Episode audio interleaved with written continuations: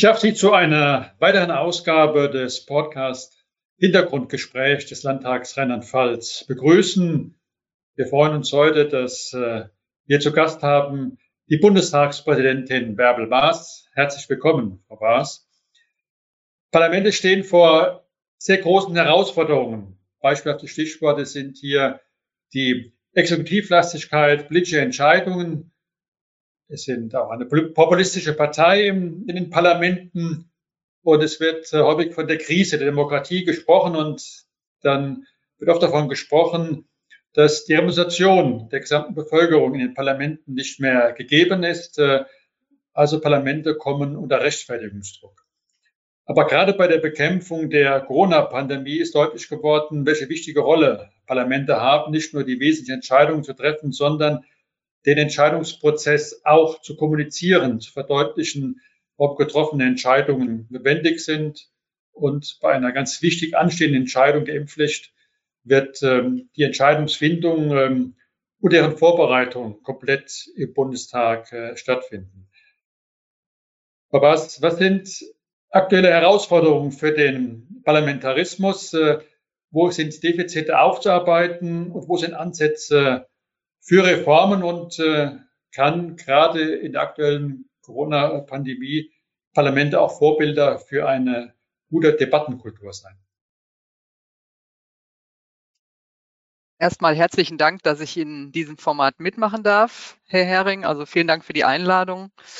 Und ähm, ja, die parlamentarische Demokratie, wie wir sie hier in Deutschland haben, ist natürlich äh, auch nicht davor gefeit, dass sie sich noch verbessern kann. Ich setze aber voraus, dass sie im Moment noch sehr gut funktioniert. Das heißt, wir konnten im Parlament, auch im Deutschen Bundestag, immer wieder auch kurzfristig Entscheidungen treffen. Ähm, wir konnten immer wieder auch in Krisensituationen schnell zusammenkommen. Und insofern ist die parlamentarische Demokratie, wie wir sie kennen, durchaus ein Instrument, was sich bewährt hat. Das heißt aber nicht, dass man es nicht noch weiterentwickeln kann. Ich nehme wahr, seit ich jetzt auch im Amt bin, dass wir natürlich viele Regeln im Parlament haben, die die Bürgerinnen und Bürger von außen so nicht wahrnehmen. Ich sage mal, das kennen Sie auch, Herr Hering, das ist die berühmte Geschäftsordnung. Äh, die ist vielen Bürgerinnen und Bürgern, äh, die einer Parlamentsdebatte folgen, nicht immer präsent. Das heißt, äh, auch hier kann man Dinge entwickeln, die dem Bürger ja, das ganze Verfahren, wie die Sitzungen ablaufen, wie Debatten laufen, auch besser verständlich machen. Ich mache mal ein Beispiel, die Fragestunden oder zum Beispiel auch die Kanzler- oder die Kanzlerinnenbefragung.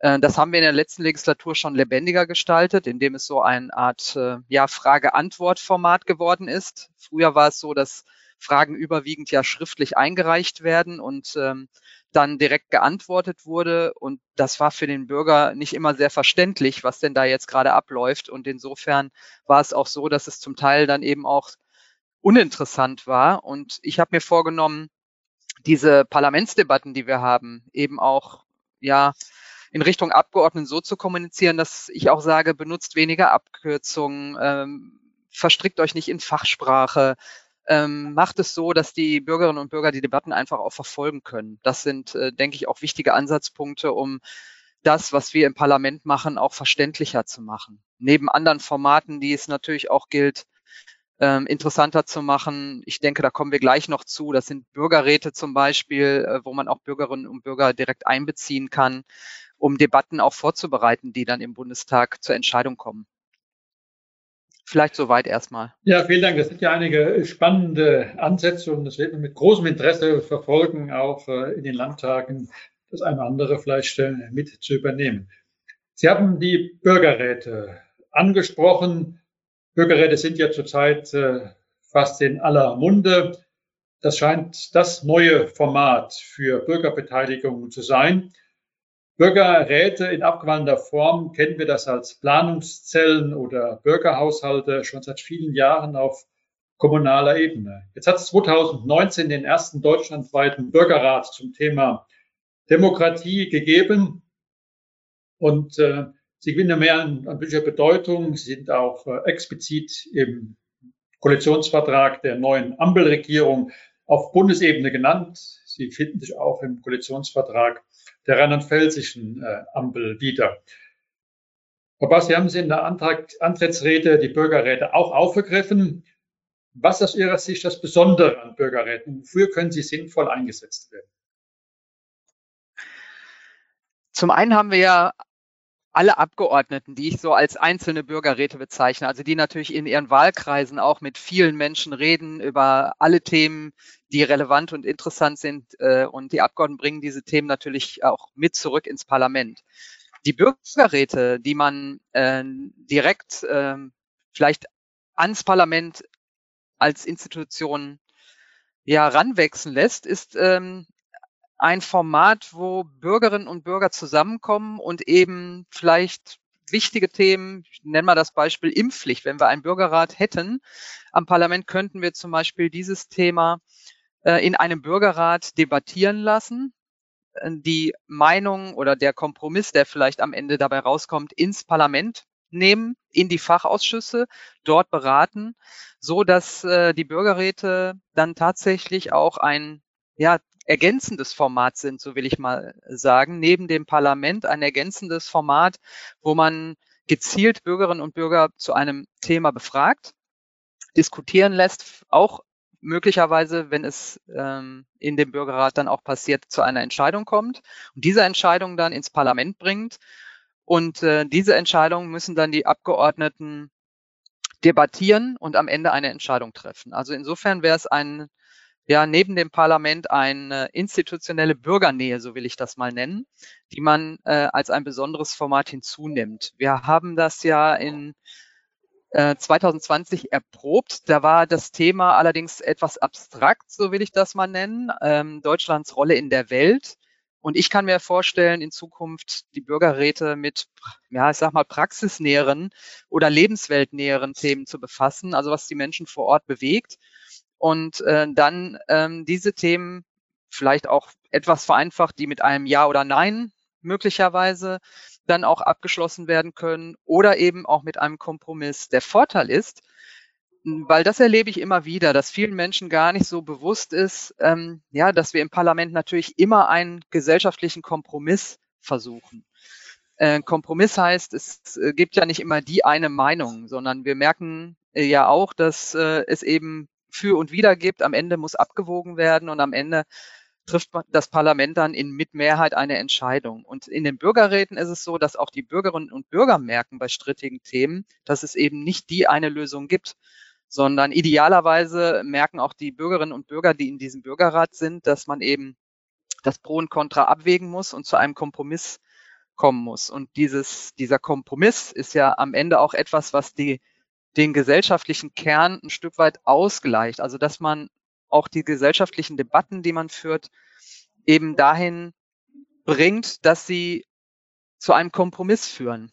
Und dieser Kompromiss soll ja auch immer ausgleichend sein. Und ich glaube, das ist etwas, was uns in den letzten Jahren auch verloren gegangen ist, dass es eben um Kompromisse geht, dass es nicht immer die, den einen Sieger oder den einen Verlierer gibt, sondern dass es eben eine Entscheidung ist, die breit in der Gesellschaft dann getragen wird. Und ähm, insofern betrachte ich wirklich diese Bürgerräte als ein tolles zusätzliches ja, Instrument, was man jetzt auch mit Leben füllen muss und ähm, auch vielleicht nochmal weiterentwickelt.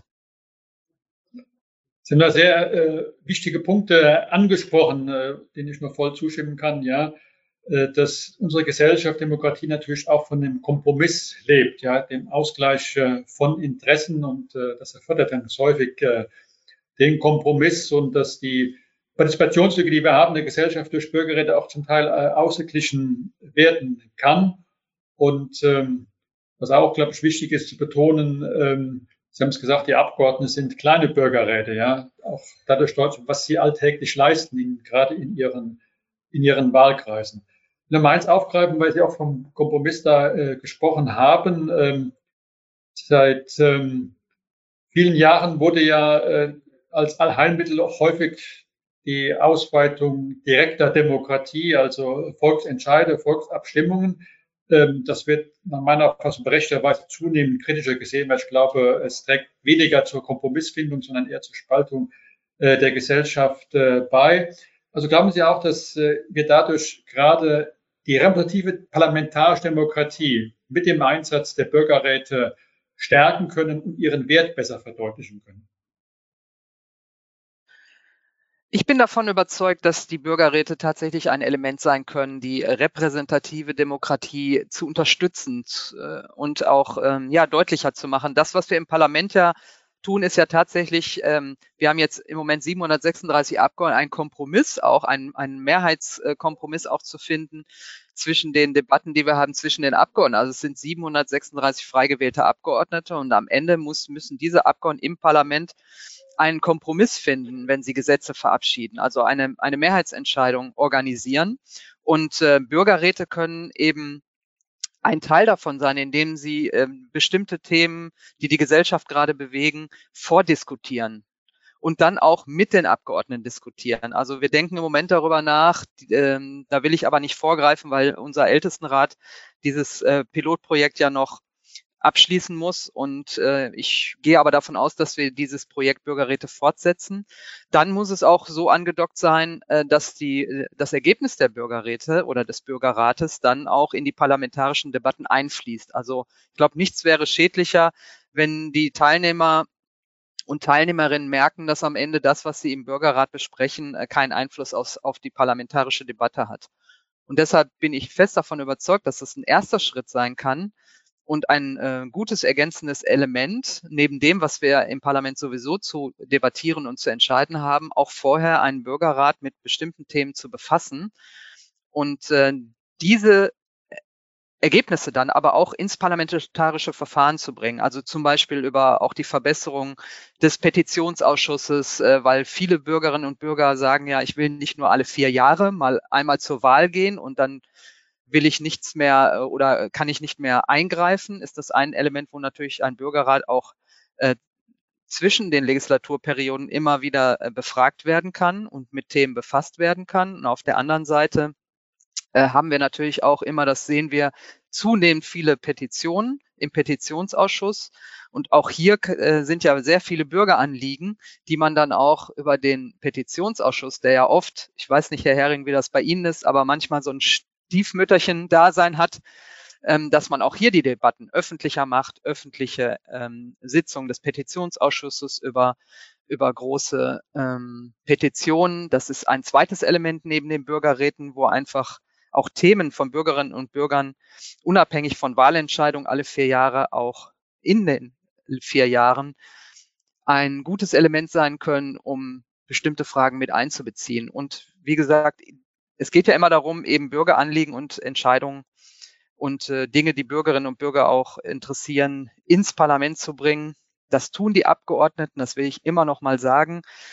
Das tun alle Abgeordneten natürlich, wenn sie aus ihren Wahlkreisen kommen. Aber es gibt eben auch diese Möglichkeiten über Petitionsausschuss und Bürgerräten auch bestimmte Themen, die gerade die Gesellschaft sehr beschäftigen. Also Beispiel ist jetzt natürlich auch seit zwei Jahren die Corona-Pandemie. All diese Dinge kann man natürlich auch in solchen Gremien vorberaten und sie damit dann auch ins Parlament bringen. Wir sprechen, glaube ich, den, den zentralen Punkt an, wie dieses Bürgerengagement, es ist ja dann Bürgerengagement in Bürgerräten oder wer sich über äh, Petitionen äh, an das Parlament äh, wendet, aber gerade bei Bürgerrenten die Instrumente auszufeilen, ja, wie werden sie in das Parlament eingebracht? Ja, wie wird sichtbar für die Bürgerinnen und Bürger, dass man sich mit ihrem Engagement, mit ihren Argumenten äh, auseinandersetzt? Ich glaube, das ist die, die ganz äh, entscheidende Frage und äh, ich glaube, da lohnt sich auch in Zukunft, sich näher auszutauschen, auch äh, zwischen den Parlamenten. Wie sehen geeignete Verfahren dafür aus? Ich glaube, das ist der Lackmustest, ob dieses äh, Instrument Anklang findet auch ein Beispiel wird, dass es auch stärker auf kommunaler Ebene eingesetzt äh, wird. Das ist eigentlich der Kern, das tatsächlich, ähm, weil wir haben ja jetzt die erste Auswertung unseres Bürgerrates, den mein Vorgänger ja noch ähm, mhm. initiiert hat. Und äh, den, das haben wir ausgewertet. Also man muss gucken, dass auch diese Bürgerräte natürlich auch repräsentativ sind. Also das heißt, dass da auch alle, sag mal, Geschlechter, ähm, Regionalproporze, ähm, auch Bildungsabschlüsse ähm, enthalten sind ähm, und dass man Themen wählt, wo man kein Expertenwissen unbedingt braucht. Also das, das ist eben auch dieser Bürgerrat selbst muss auch, ähm, sag mal, so aufgestellt sein, dass wirklich auch alle beteiligt werden können und äh, dass man da auch niemanden vergisst, sonst wäre es ja wäre es kein, kein gutes ergänzendes Element. Und wie gesagt, ähm, als die Auswertung hat auch gezeigt, dass insbesondere Menschen mit geringeren Bildungsabschlüssen oft ähm, unterrepräsentiert waren, auch bei dem ersten Bürgerrat. Also deshalb meine Empfehlung auch, wenn man sowas äh, vorhat, darauf sehr darauf zu achten, dass eben auch tatsächlich alle Bereiche irgendwo abgebildet sind der Gesellschaft. Ähm, alle Bildungsabschlüsse, Geschlechter, Migrationshintergrund und, und, und, äh, so dass man eben auch ein, ein breites Spektrum hat. Und das, was dort besprochen oder auch entschieden oder empfohlen wird, muss dann auch ins Parlament einfließen. Ansonsten ähm, wäre das ähm, eher ein enttäuschendes Format und das soll es ja nicht sein. Es soll ja tatsächlich die parlamentarische Arbeit ähm, auch befruchten und nach vorne bringen. Wenn man mit äh, Experten ähm, über Bürgerräte diskutiert, dann bestätigen sie genau das, was äh, Sie ausgeführt haben. Ja, wenn man wirklich einen richtigen Querschnitt der Gesellschaft in die Diskussion einbindet, dann entsteht auch ein Stück weg äh, in der Diskussion selbst ein Gemeinschaftsgeist und das kann zur Befriedung der Gesellschaft beitragen. Deswegen glaube ich, ist das neben der Stärkung der parlamentarischen Demokratie kann das ein ganz wichtiges Instrument sein, den Zusammenhalt in der Gesellschaft zu stärken und auch zur, äh, zur Befriedung äh, äh beizutragen. Aber mit Sicherheit werden, äh, Frau Baas, ähm, Bürgerräte auch ähm, ihre Grenzen kommen. Es gibt äh, äh, weitere Bereiche, wo es wichtig ist, äh, wie man Bürger äh, einbindet. Und äh, deswegen darf ich vielleicht mit einer äh, aktuellen Frage äh, schließen. Wir haben aktuell ja äh, die Proteste von äh, einigen wenigen. Ich sehe die Montagsproteste als eine Randgruppe, die sich von der Solidargesellschaft abspaltet.